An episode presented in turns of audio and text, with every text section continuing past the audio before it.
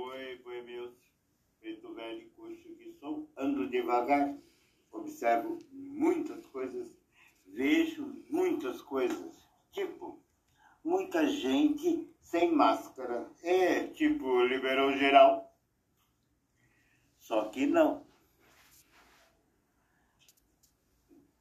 Falo ao povo pretes que somos, em que pese as opiniões financeiras e eleitoreiras das pseudas autoridades de plantão, máscara ainda é necessária. Aos negacionistas também de plantão, tanto da pretitude quanto da branquitude há críticas, digo, não debochem de quem continua de máscara. Pense, reflita, volte a refletir. Vida em primeiro lugar. Porque ou saímos juntos dessa pandemia, ou não sai ninguém. Em pandemia não existe o individual, existe o coletivo. O coletivo. Atenção, né? Por isso que dizia que falo ao povo pretes. Nós, pretes, somos o povo que mais morreu nessa pandemia. Somos a parte da população mais vulnerável. Por conta do próprio racismo estrutural, não é? Mas por questões econômicas, questões habitacionais, aonde moramos, né? e questões de saneamento básico. E por aí vai. Muitas outras questões. Fiquemos nessas. Todos os dias nos matam. De racismo, depressão, apagamento, invisibilização, tiro. A cada 23 minutos, um jovem preto é assassinado. Um jovem preto é assassinado. A maioria dos 30 mil né, cidadãos em situação de rua em São Paulo, capital, a maioria é pretes.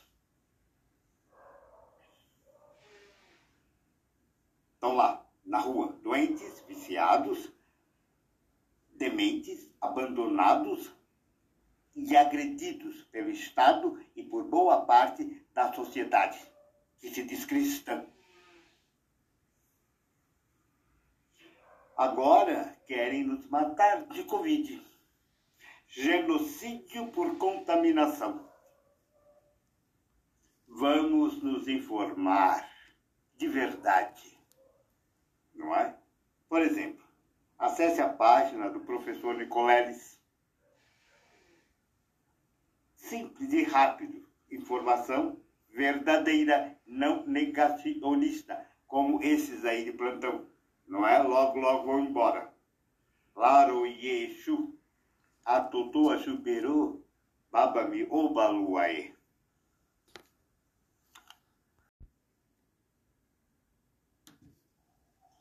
Oi, oi meus, preto velho e coxo que sou, ando devagar, observo muitas coisas, vejo muitas coisas, também ouço muitas coisas. Ultimamente são piadinhas, não é? Que a gente ouve ou lê. Piadinhas, piadinhas, né? Que caem na indecência, no mau gosto, na infantilidade, não é? Ah, beirando a, a coisa suja, não é? Enfim. Penso que, como as fake news, essas piadinhas indecentes, não é? com base em mentiras, deveriam ser proibidas também, pois que vão influenciar pessoas menos avisadas. Quanto ao atual não é, ocupante do Planalto, a, o que se fala não é, e as piadinhas surgem de fatos comprovados.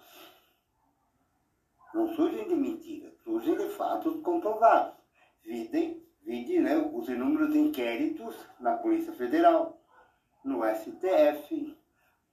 Lógico, serão julgados ainda, tudo bem. Mas os fatos estão aí.